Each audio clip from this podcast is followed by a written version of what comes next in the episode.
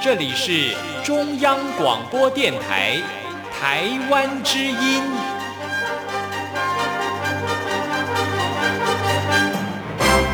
吼啊咿哟咿耶，吼啊咿呀啦咿呀喂呀，哦咿呀乾坤一定不朽功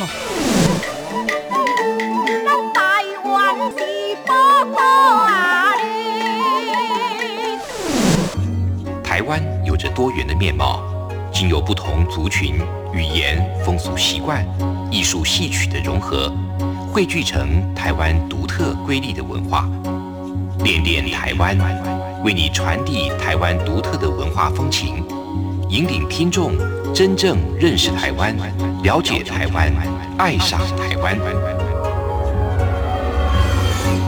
欢迎朋友收听《恋恋台湾》的节目，我是吴祝玉，在空中陪伴你。这里是中央广播电台台湾之音。我们在今天的台湾有够赞，将和大家来介绍了一项的活动。那么，这是在台湾的国立台湾博物馆最近的这项特展，叫做“从前有个地方叫边区”。那么这一次呢，是首次汇集台博馆典藏的清代台湾两大地方文书系统，包括了案里大社文书，这个案海岸的岸，里里边的里，大大小的大，社社群的社，案里大社文书，以及恒春县行闸。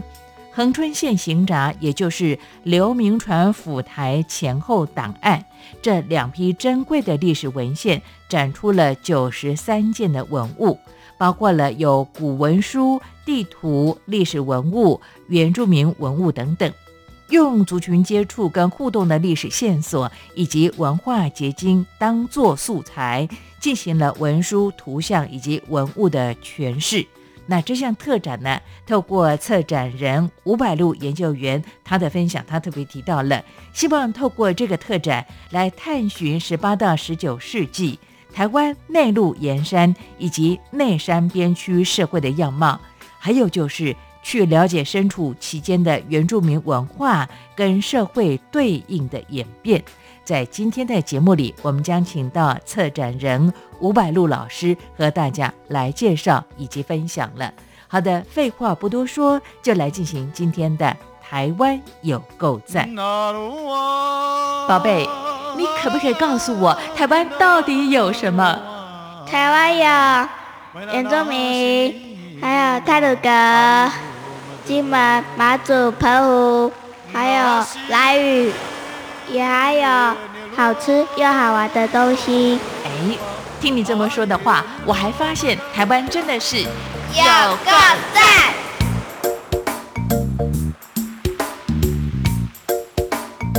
博物馆研究组的研究人员吴百路。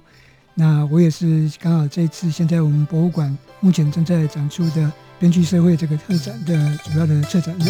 嗯，谢谢大家。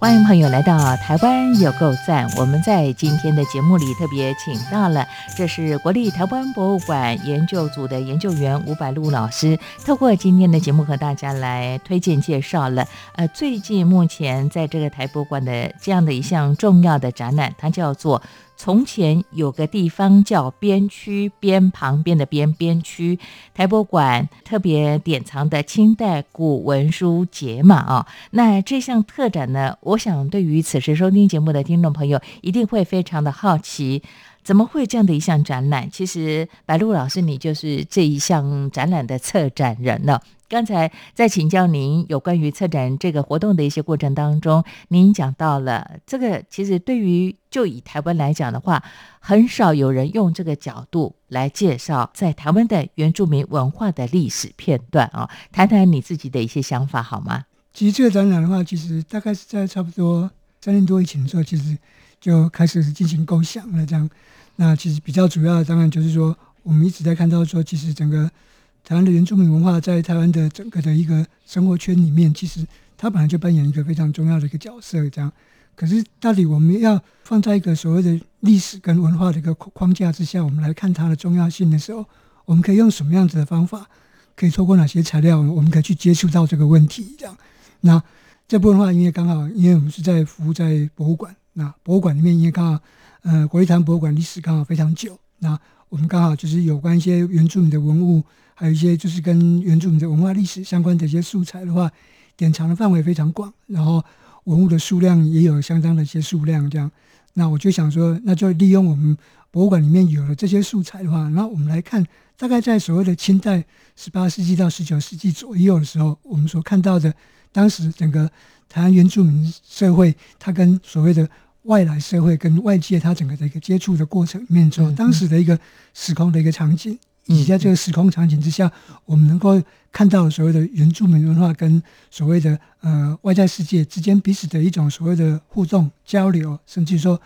彼此之间的冲突其实也是有的，可是我们觉得说，其实这个都是在我们这整个的一个原住民，他在整个近代的一个整个的一个文化历史发展的过程里面，说他一个非常具有重要性的一个历史片段。那这些历史片段刚好可以透过博物馆里面的一些我们所说的清代的一些古文书，然后我们还可以透过一些古地图，然后也可以透过一些历史的图像，然后还有非常多的一些原住民的文物，我们可以把这些素材全部都把它。重新组织起来，然后我们可以来看说，大概在这个时代断代之内的的时候，其实，在我们所看到的台湾的一个我们所说的比较偏远的，然后离一些我们所说的比较呃主流的、比较主要的一个呃社会群体距离比较远的一个时空场景之下，当时所发生的一些事件，原汉之间的一种文化的交流跟互动的样态到底是什么样子？因为我们觉得说。我们不能够把原住民文化一直都视为说它是一直都非常传统的，一直都没有在变的。嗯嗯，其实它是一直都在不断在变动的。嗯，然后我们刚好可以放在一个历史变动的过程里面的时候来看这个原住民文化，它自己本身也在慢慢的在转变的一个过程。OK，好，刚才呢，吴百禄老师你特别说到了，以台湾来讲的话，我们探讨到原住民的一些文化了，我们。每个人，尤其是像公单位啦，他们像原民会在推广的过程当中，总是不断的会去强调啊，台湾的原住民是我们的瑰宝啦，重要的文化的资产呐。那可能啊，有一些重要的展览啦，或者是一些像影像的介绍，都会比较。把重点放在爬说，哎，他们这个族群的特色等等啦，还有就是说他们的文化的呈现的风貌。但我觉得你们这一次的从前有个地方叫边区台博馆的，哎，这个典藏的清代古文书的解码部分呢，您特别强调说，我们谈到的是一个历史文化的片段这个部分呢。我看到你们的相关的文字的。提供就特别提到说，你们探寻的是十八到十九世纪台湾内陆沿山跟内山边区社会的样貌哦，这倒是很少人会去关注到这个区块诶。为什么你看到了这个？我想，其实有关于说我们在谈说台湾的我们所说的内陆沿山，然后还有在我们所说的内山的这个区块的话，其实，在在最近二十几年的时候，其实。在慢慢的，其实台湾的各个一些研究者大概都注意到这个区块，嗯历史学家、社会学家，然后政治学者，然后文化文化研究者，然后甚至说我们所说的原住民自己的文化工作者，其实他们也都在注意这个题目这样子。那因为这个题目的话，以前比较没有去受到重视，这样，因为以前我想就是大家可能一般比较习惯的，就是在。想说，就是用一种所谓的汉族的一种拓垦观的一种方式来看一个整个台湾历史的一个发展，这样子，就是说，在我们所看到的，在一个我们说内陆沿山，还有就是原住民社会的这一块的时候，其实他自己本身的一种生活样貌，他自己本身的一种呃群体跟群体之间的一种互动方式，跟我们平常所看到的这种海岸跟平原区域的这块，我们所说的汉族社会比较主要活动的区域，嗯，其实它有一些差异性在这样子，嗯嗯，那。这个差异性的话，以前的话可能就是因为以前爬树的材料比较少一些，这样，所以以以前并没有去特别注意到这一块。可是最近在所说的，不管说是我们所说台湾的一种所谓的本土文化自己本身多方面的一种发掘，嗯，或是我们所说的，呃，我们所说的台湾的原住民文化自己，呃，我们所说它的一个文化的一个重振，那其实这慢慢的在我们台湾的整个的一个整体的一个文化的思潮里面，其实它变成一个非常重要的一个区块，嗯哼，那所以就变成说。在以前的话，这个区块因为比较少涉猎，可是慢慢的，在我们现在所看到的材料慢慢的出来了，然后整个的一个社会的一个思潮，再加上我们整个的一种研究的一个取向，其实这些条件都全部聚合在一起之后，就慢慢慢慢的就变成说，研究这个区块或者在这个区块有兴趣的就越来越多这样子。嗯嗯那博物馆里面刚刚刚好就是我们有关于说所谓的近代社会的的的的一些典藏，或者是我们所说的原住民原住民的文化的一个典藏，刚好都是我们的强项。这样博物馆刚好都有这这方面的素材在，所以我们就想办法试着跟所谓的当代的一个思潮，然后也试着跟所谓现在当代社会的一个文化脉动，能够进行一个新的一个对话。这样，嗯哼，因为我相信说，对博物馆来讲，透过所谓的博物馆的典藏物件来进行一种我们所说的跟当代社会做互动，跟当代社群做互动，然后跟所谓的我们所说的台湾现代跟未来的一个发展，能够有一个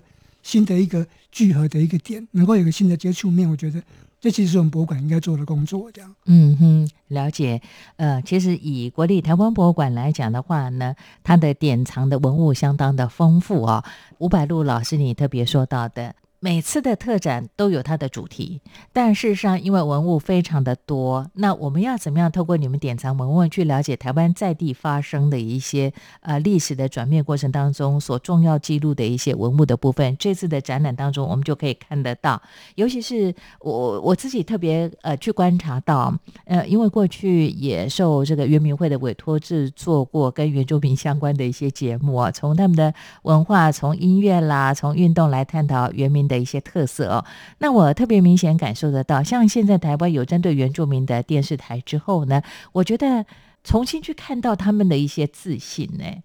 那过去没有的话呢，都是有汉人从汉人角度去讨论他们。有时候我总会觉得汉人在整理原民的文化整个脉络当中，可能会有失偏颇的地方。我不晓得我这样的讲法是不是正确。白露老师如何看待这件事情？嗯，我想其实就是说。嗯，就这个展览来讲啊，就这展览来来来讲话，当然就是说，我们是尽量用我们馆里面跟我们所谓的跟呃山区原住民比较有关的这些素材来来谈这个题目这样子。可是，嗯，基本上基本上，我想就是说，我们所要去比较想要强调的一个重点，我们是想要去看说，在当时的那个年代里面的时候，我们所看到的的这种所谓的原汉之间的一种互动跟交流，甚至于我刚才讲了冲突这样，嗯，就是说基本上我们觉得说。我们要 touch 到的主要是这个区块这样，那 touch 到到这个区块，其实最主要最主要原因是，呃，我们希望能够让外管说是原住民的朋友，或者是说就是我们一般的社会大众这样，大家能够从一个不同的一个角度来看这样子，基本上就把它当说，台湾的这块土地本来就是不同的族群在这里共同生活，然后彼此之间有相互往来之后，慢慢慢慢的去激荡出来的的这种新的一种文化面貌这样子。因为我们想，我们想法是说，这个是一个我们比较比较主要的 key concept。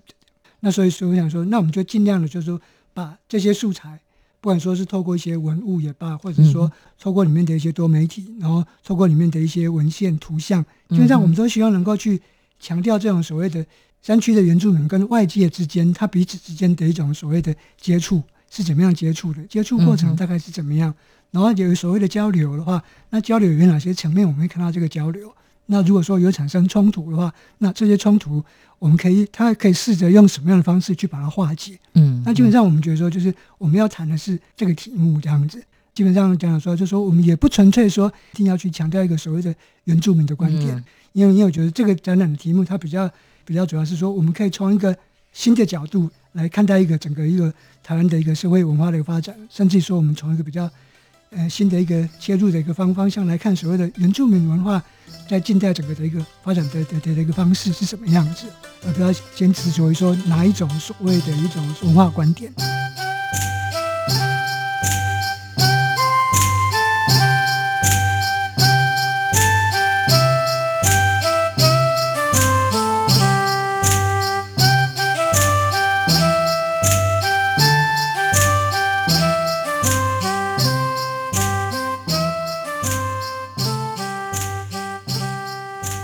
好的，刚才听完了国立台湾博物馆研究员吴百禄老师你的说明之后，我才了解，所以难怪你会一开始就跟我讲到说呢，我们这一次的边区的这个特展呢，其实我们谈到的是那个片段，也就是说在那个过程当中汉元的交流，而曾经在台湾的这块土地上发生的一些人事物了。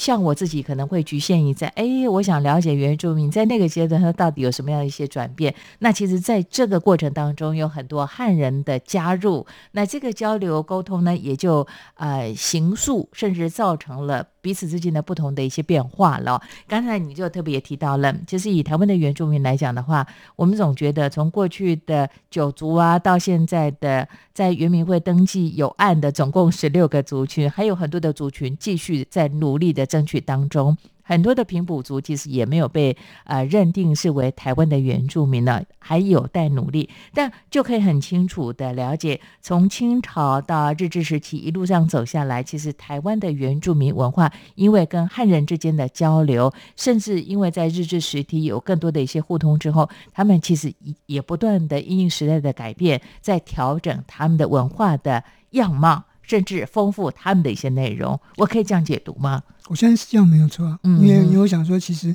因为每个时代每个时代它自己本身的一种时代的氛围，它自己本身的一种，甚至说每个时代每个时代它本身所面对的问题可能都不一样这样子。那其实，在不同的的的时间点之后，其实它本身所要去处理的问题，或是说它自己本身所会去面临到的挑战，可能都是不一样的。嗯那当不一样的时候，其实你要怎么样去顺应这种所谓的新的一个挑战，甚至于说。当然，我们也会看到说，很多时候是在这个所谓的挑战的过程里面，说其实也会有一些所谓的，也会有一些其其实并不是那么正面的一些影响，一一样也会出现。可是无论如何，这个都是我们所说的历史所走过来的路。这个在不同的时间点面的时候，它可以有不同的方式重新去进行一种新的矫正。重新再进行一种一种新的改变，这样子。对，所以我们要告诉我们的听众朋友，您或许在过去呢，透过像一些媒体了，甚至像原民会啊，或者是啊相关的一些学者专家，他们去探讨原民的文化的发展。其实你更应该观看在不同面向，在那个阶段，从十八到十九世纪，台湾的内陆沿山，还有内陆的边区社会，它的整个改变了。那可能此时很多听众朋友想请教吴百禄老师，老师为什么会？特别强调边区呢，这个边区是代表说他们就是不是一个中心点被大家所关注到的意思吗？因为我想其实就是说，就边区来讲的话了，因为当然，嗯，这个 term 其实现在还有很多种不同的说法，嗯，有的时候叫边区，是旁边的边嘛，对，然后有有有些时候叫边境啊，边境，对，也有叫边境的这样子，然后也有直接叫盐山社会的，这类似像这种其实。有很多不同的一种称谓的方式出现这样子，不过基本上就就是说，我想就是说，最少就我而言的话，其实我觉得说，其实边区它本身并不是一个特定的一种所谓的地理范围这样子。啊，它所指的其实是这种说，就是离比较主要的一种社会群体，它比较主要的一种所谓的社会活动空间、地理空间比较远的，然后同时一般我们所说的就是说，比如说官方的一些行政的力量没有比较没有办法直接去。Touch 到，直接去触及到的这些区域，这样子。是。那这些区域，就台湾来讲，尤尤其是在台湾来讲，我们会看到说，因为台湾整个的一个近代的整个开发历史的来看，它的确是从一个海岸平原这边慢慢慢慢的一路往上走的这样子。那在这个过程里面呢，我们就会看到说，所谓的边区的这个这个区块的时候，其实就在你整个的一个时间点不一样的时候，它的所会去。他本人所指涉的范围其实也就会不一样，这样子。嗯，那不过当然，就是我们所看到这个本来就都是一种我们所说的一些长久的这种历史的发展，然后，然后我们所说聚落的发展啊，区域的发展啊，因为这个时间的累积的结果，然后就会看到说所谓的边区，它在不同的时间点。即使在十八世纪到十九世纪的时候，在不同时间点的时候，你讲所谓的这个边区，他所讲的不同时间点讲的地方可能就不一样。这样，嗯，那这中间的因素当然不纯粹说只是我们所看到的，就是说，比如说我们一直在讲说，用所谓的汉族的拓垦的观点，就会讲说，因为就是汉族人不断的往内陆走，所以边区就往内陆走。其实不完全是这样子，就是说在某些情况里面的话，这是里面的其中一个因素。这样，嗯，可除了这个因素以外，其实我们也会看到说，其实。平埔族人其实也是一个我们所所谓的内陆沿山这个区域发展其实非常重要的一个群体，这样子，因为平埔族人他其实也是有一个我们所说的历史性历史性的一个迁徙的过程。嗯，那同样的，在我们所看到的内山山区的这些原住民，其实他们一样也是这样子。虽然说我们一直会想说，所谓的山区山区这么大的一个广的的的一个世界这样，可是其实就台湾来讲的话，其实，在台湾差不多在海拔八百公尺到一千五百公尺左右，这地方其实也是一个。台湾我们现在所知道的这些原住民，他们其实比较主要的一个呃活动的一个范围这样子。这个活动的范围跟其实跟我们一般所说的所所谓的内陆沿山，还有就是我们所谓的山区边缘的这个地这个地带，刚好就在这个地带左右这样子。那所以在这个地方就就变成说，其实原住民他在时间点上面，他本来就会有一个慢慢的会有个重叠的一个过程，是是是。这个我们所看到边区慢慢的往内陆走，这其实是一个很多力量同时在进行的这样子，因为。原住民他其实在这个山区里面的时候，其实他可以，因为他本身就是一个迁徙的一个社会，这样。那他的迁徙点呢，迁徙点在不同的时间点的时候，聚落会越来越多，越来越多这样子。那你假如说还是在一个比较主要的这个主要活活动的区域的地带，其实并没有太大的改变的时候，那这边我们就会看到所谓的山区的原住民跟所谓的沿山内陆沿山的汉族人或是平埔族人，他们接触的。接触的面就会随着时间累积越来越广，越来嗯越来越大这样子，因为这是两方面同时进行的这种力量，而不纯粹说只是单方面的力量这样。是没错，就好像呢，当初呢，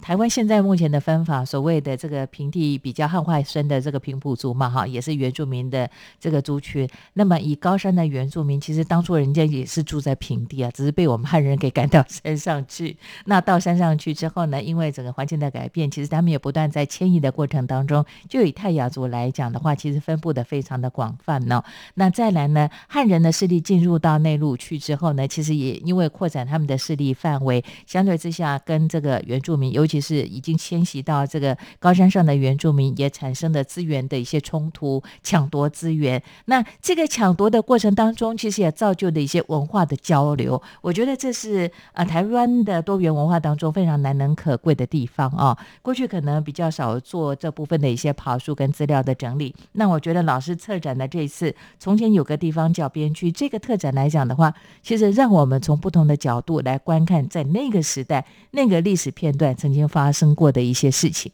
不过我很好奇，想请教吴百禄老师，在这次的特展当中，呃，特别有这个台湾的两大地方的文书系统，一个叫做。岸里大社文书，岸就是海岸的岸哦，里啊里边的里，大小的大社就是神社的社哈。岸里大社文书以及恒春县刑闸这两个重要的文书的系统啊，为什么这两个系统那么重要？会在这次的这个边区特展当中特别把它提出来，让我们去理解、了解、认识它呢？嗯，我想其实，假如说我们真的要来谈所谓的十八世纪到十九世纪的整个我们所说台湾的一个。内陆沿山，然后到还有就是我们所谓山区的原住民之间的一个发展的时候，这样交通的这种官方的材料并不是没有这样子。可是当然，可是对我们台博馆来讲的话，我们我们觉得说，因为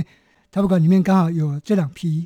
我们说清代的古文书这样子。那这两批清代古文书刚好安里大社古安里大社文书这一块，它比较主要，它大概是呃十八世纪到十九世纪中叶左右，这是一个它的一个在整个文书档案里面的时候。呃，比较密集，内容比较密集的的地方这样子。然后在这个区块里面说，因为在现在我们我们现在现在所看到的大甲溪还有大安溪中游的地方这样子，那其实就是它只要再往上面一点，就我们所看到的，其实呃所谓的呃神冈、丰原再上去一点，其实就东市了这样子。那其实，在东市新社这一带，其实以前就是我们所说的泰雅族人所居住的范围这样。所以，其实，在暗里大社，它跟我们所说的在上游一点点的。泰雅族人，其实他们整个的一种生活的环境、生活的空间，其实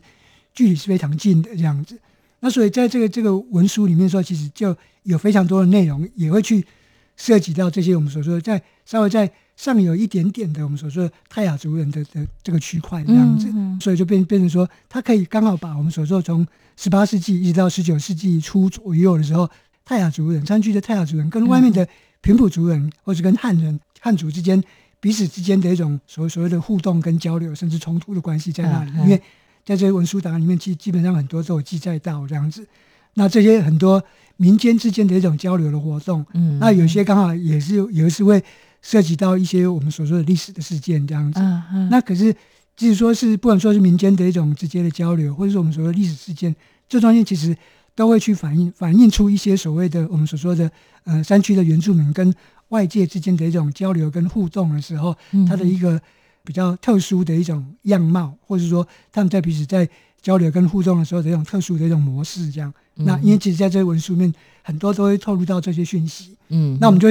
在这展里面，我们我们我们基本上就是把这些讯息主主要就是 catch 到这些讯息这样子。嗯那所以我们就可以看到说，在十八世纪到十九世纪初这一块的时候，在中部区域这一边，大概从我们所看到台中还有南投这边也有，嗯。台中跟南投的这个区块里面的时候，其实就有很多山区的这些呃原住民跟所谓的外界的之间的一种相互往来的一种记录，跟他们的一种在这个区域里面的时候，不同族群之间他们彼此之间如何共同生存、如何共存的一种特殊的样貌，这样子。OK，等于是用文字把它留存下来就他。用文字把它有把它留存下来，这样、哦还好有留下来。对对对对对对，就用文字，然后他也透过一些古地图，嗯古地图里面也有，嗯也也也可以也可以看到这些现象，这样子。哦，好珍贵哦，这些文物。嗯，那当然，这个就是你刚才特别提到的按理大社文书这个部分。那恒春呢？那因为嗯恒春县行找它比较特别的地方是在说，因为恒春县行闸，因为恒春县它是在我们所说的，就是我们所说的牡丹社事件完了以后，嗯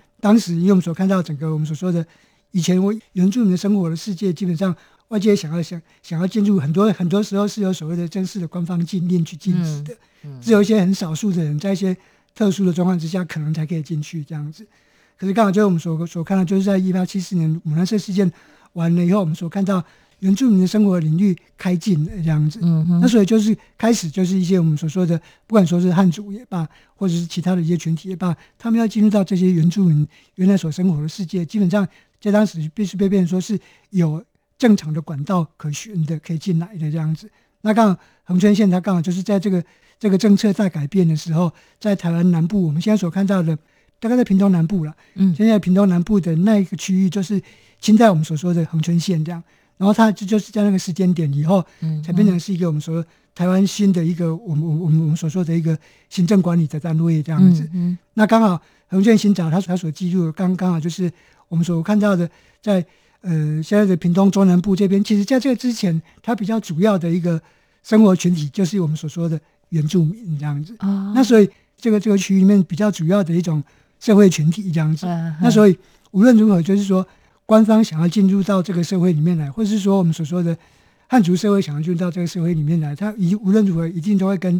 原来的这些我们所说的原住民群体之间，呃，产生一些接触，然后彼此之间必须要进行一些新的一些磨合，然后彼此之间他们必须要去想办法去看看看说之间要彼此来互动，然后要怎么样把一些我们所说的外来的的的一些生活元素，慢慢的也把它引进来。嗯那所以几乎几乎所有事情在当时发生在恒春县，大概都会跟当时所谓居住在这里的原住民有关，这样。所以在变成恒春县刑查的这个档案系统里面说，虽然说它是官方的文书了，不过其实说官方文书，因为所有任何的事情要推行，大概都会涉及到当地的一些原住民群体，所以变成说这里面就有非记载非常多的一些呃当时原住民跟呃我们我们我们说跟官方、跟汉族社会、跟跟外来世界之间彼此之间如何去重新去接触，然后彼此之间融合，如何去产生一些新的游戏规则的一个过程，在这里面都找得到这样子。那因为它很密集，它刚好就是从我们所看到一八七五年，然后一直到一八九六年这二十年的时间，刚好就是我们所说的台湾清代的最后这二十年的时间，嗯在南部所发生的的的的这些原住民的的一些新的故事，这样。哦，那所以刚好两个时间点的时候，它刚好代表了完全两种不同的一种时代的氛围，以及我们说完全不同的的的这种所所所谓的大社会的一种思潮，一个在中部，一个在南部。那对我们来讲，我们刚好博物馆刚好有这两批材料，可以刚好把十八世纪到十九世纪初的，还有就我们所所看到十九世纪呃晚期的这一段的，刚好两批比较主要的一些文献材料，可以来当做一个线索，然后再用这些文献来当当做线索，看文献里面它有提到的一些重要的一些文化的范畴、社会范畴，那有哪些我们所说的历史的图像，有哪些原住民的文物，甚至说汉族的文物，经常可以容纳进来，我们刚好都可以全部都把它容纳进来。嗯那这样就变成说，有所谓的文书的记载，可是也有实际的一些我们所说的历史的一些其他的一些证物，基本上可以把把这个时代的氛围讲得更具体、更完整。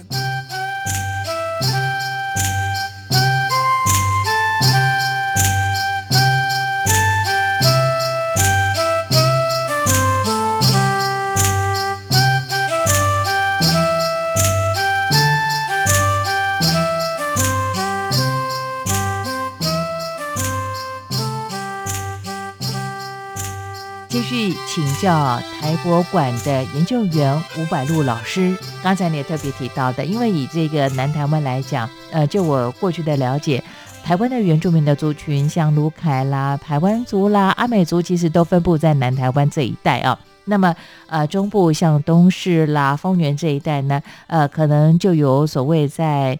呃，日月潭嘛，日月潭有这个呃少族，那么啊，傣雅、泰雅，其实在中部也分布非常的多哈。那当然，这也是蛮能代表台湾的原住民的族群当中很重要的几个支群。但是刚才你特别提到，因为我们的文物就是以中部跟南部的为主，反而在你们典藏的一些相关重要的文献跟史料当中，没有去记载了北部或者是东北部的这些原住民族群。还有跟汉人的互动过程当中的一些文献呢，也其实就是说，在我们的广方的这些文献里面的话，其实就是比较靠北部，比如说像新竹、桃园这一带的。嗯，当然了，其实说这个文献也是有这样子，不过是伯伯就是说，因为我会考虑到说，这个文献里面本身它本身所探讨的范围。他说他本身探讨的主题是我这次想谈的这样子，所以就是有些当然当然当然像像新竹啊、桃园啊、宜兰啊，其实这这些区域的这些我们所说的山区原住民的材料，其实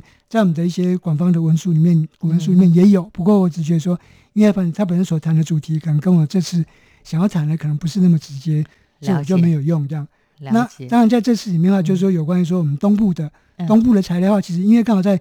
恒春县行长里面说也有很多我们所看到的花莲啊、台东的资料也很多。哦，他都有记载。对，所以也有，所以就比如说就就就就比如说刚好就是把它算到南台湾的恒春这里来，因为因为他们彼此之间很多区域他们之间的那种官方文书的往往来的时候，就会去记记录到，因为因为说发发生在台东的事情，很多时候他也要跟屏东在这这边的官方必须要知会，两个两个之间有时候必须要合作，所以。基本上就有些机会就就会开始进来了。了解，对对对，因为事实上你看嘛，呃，以台湾的以目前的行政区域的划分来讲，台东跟屏东其实连接的非常的近，对不对？那呃，其实我们有时候，尤其是我是嘉义人呢，我们经常要花东去，我们不见得会从北部绕过去，我们反而是直接从高雄、屏东绕到那个台东到花莲去哦，所以。难怪你会特别说到的，在恒春县行杂这个地方来讲的话呢，反而这里也记录很多的在花东的原民跟汉人的交流过程当中一些重要的事件呢。刚才你也特别提到，其实边区呢，我们要谈的是。原汉社会关系历史性的变迁产生的族群互动的形式，所以也在我们挑选这个素材的部分，我们就看到了以刚才我们特别提到的安里大社文书以及恒春县行长为主要的讨论的重点了。这次我看到你们展出的文物有九十三件，，OK，九十三件包括了刚才你特别提到有文献、有图像的部分，还有影音的部分。有影音哇，那这个就有给他厉害，把你按赞了。有影音啊，然后刚影音是重新制作的吗？对，重新再制作的。为了这次特展，对，因为这这这特展里面，其实我们有特别制作了一部，当然影片不是很长，大概只有三分多钟而已。是是，可就是我们就做了一个所谓的边区原汉交汇的一个影片这样子。那其实它这里面它是用我们所说的插画跟我们所说的。广泛的的的的一些历史影像，还有广泛的一些典藏的文物，嗯哼，然后把它插画影影像化之后所做的一个影片，这样，那那影片里面其实我们就想要去透过一种我们所说的在边区这边的时候，所谓的原汉之间他们不同的一种所谓的，我们透过所谓的物品交换，嗯，用透透透过物品交换、物质交换，不同这种物品交换的的方式，然后去看出说所谓的原汉之间他们的彼此之间的的这种所谓的社会关系的形式到底是什么这样。有有些是很直接的一些彼此的一些交换，这样。嗯。那这所以我们说，我们说山区原住民跟平埔人之间先进行交换，然后平埔族人再去跟外面的汉人再交换，这样。那基本上就会变成说，其实条条有有我们所说的原汉之间关系的一种一条通的一种感觉，这样子。嗯。那今天他他是经过很多手，然后才大家才连接成一起的这样子。OK，好，所以这个影像的部分呢，是针对这次从前有个地方叫边区所制作的这个影音，呃，这个题目就叫做边区原汉交汇。对，好，那有我们的古文书的部分，有地图，有历史文物，有原住民的文物等等哦。那这一次的特展呢，跟过往在台湾的其他的一些像公单位或者是一些私人博物馆所举办的这个原民文化的探讨是不同的方向喽。我们这个面向呢，其实从它的汉。跟猿的互动，去看到它整个环境的改变，甚至说他们的文化一些新的面貌出来了。过去你看，从早期的九族，后来才发现现在的十六族，很多人原本认定是泰雅族的啦，整个全部独立出来了。我可以这样解读吗？老师也代表说呢，原住民的族群，因为在后来他们自己的一些。建立自己的制度或者自信的部分，让他们重新去爬出属于自己的一些文化跟历史，而这整个交流的过程当中，其实也是很重要的。像十八到十九世纪台湾内陆的盐山跟内山边区社会的样貌，其实他们也有接受到汉人文化的一些冲击。对，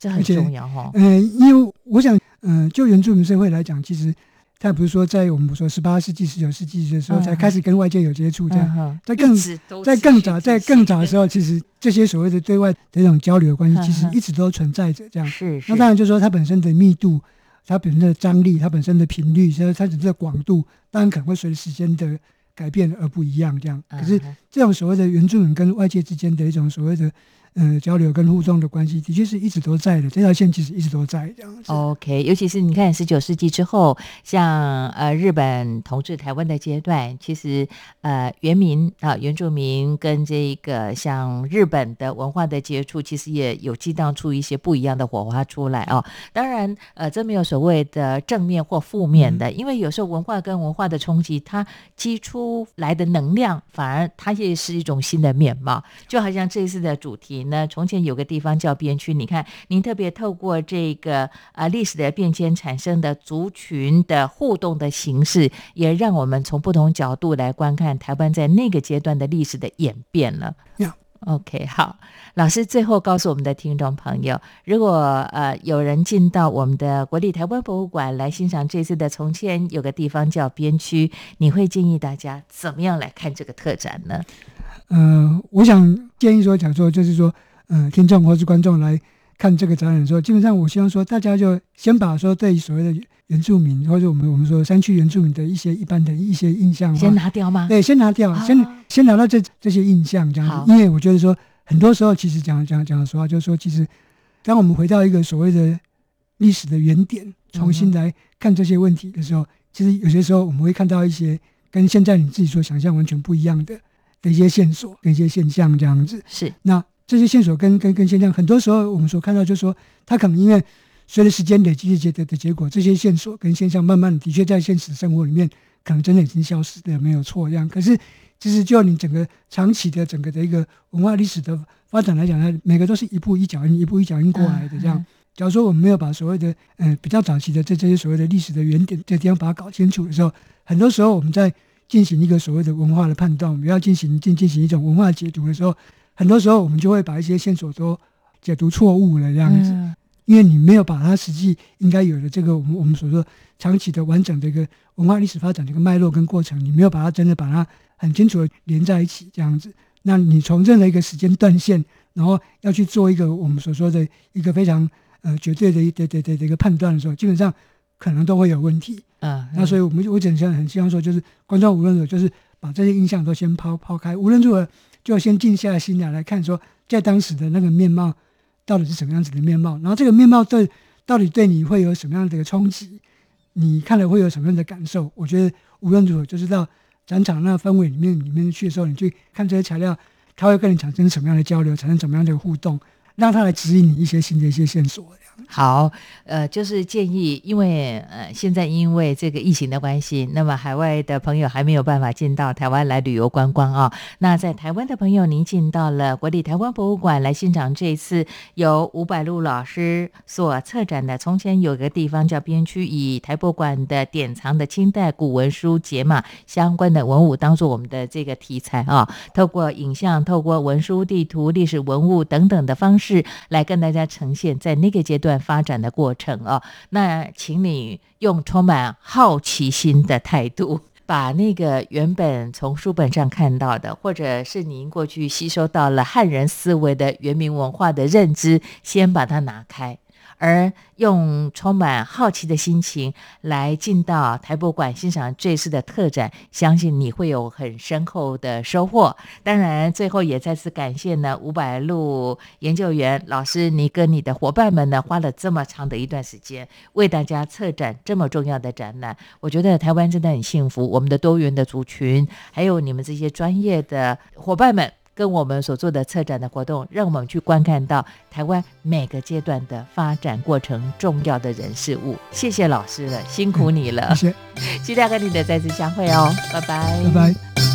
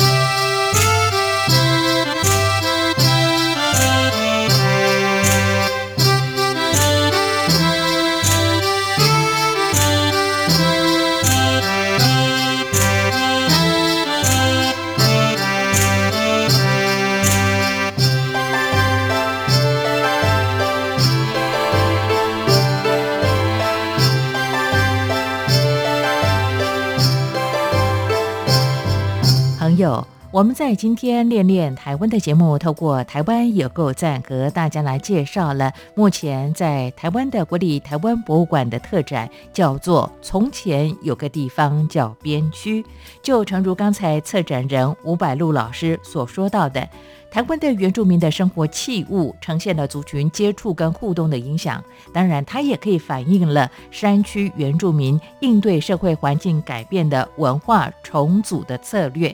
而在台湾来讲，原住民和汉族接触的历史文物，比方说像是界碑啦、工牌、响票等等，也都验证了边区原住民和汉族社会关系历史性变迁产生的新的族群互动的形式。也透过今天的节目和大家来做介绍跟说明。不晓得在您当地有没有这样的不同的文化的融合呢？它又激荡出什么样的一些火花？期盼你的分享了，你可以用 email 方式跟我联络，相当的方便。吴祝玉的 email address 是 wcy at rti 点 org 点 tw wcy at rti 点 org 点 tw，期待你的分享，还有对节目的批评指教了。看看时间，又即将接近尾声了，感谢朋友你的陪伴。别忘了下次练练台湾的节目，吴祝玉和你在空中再相会，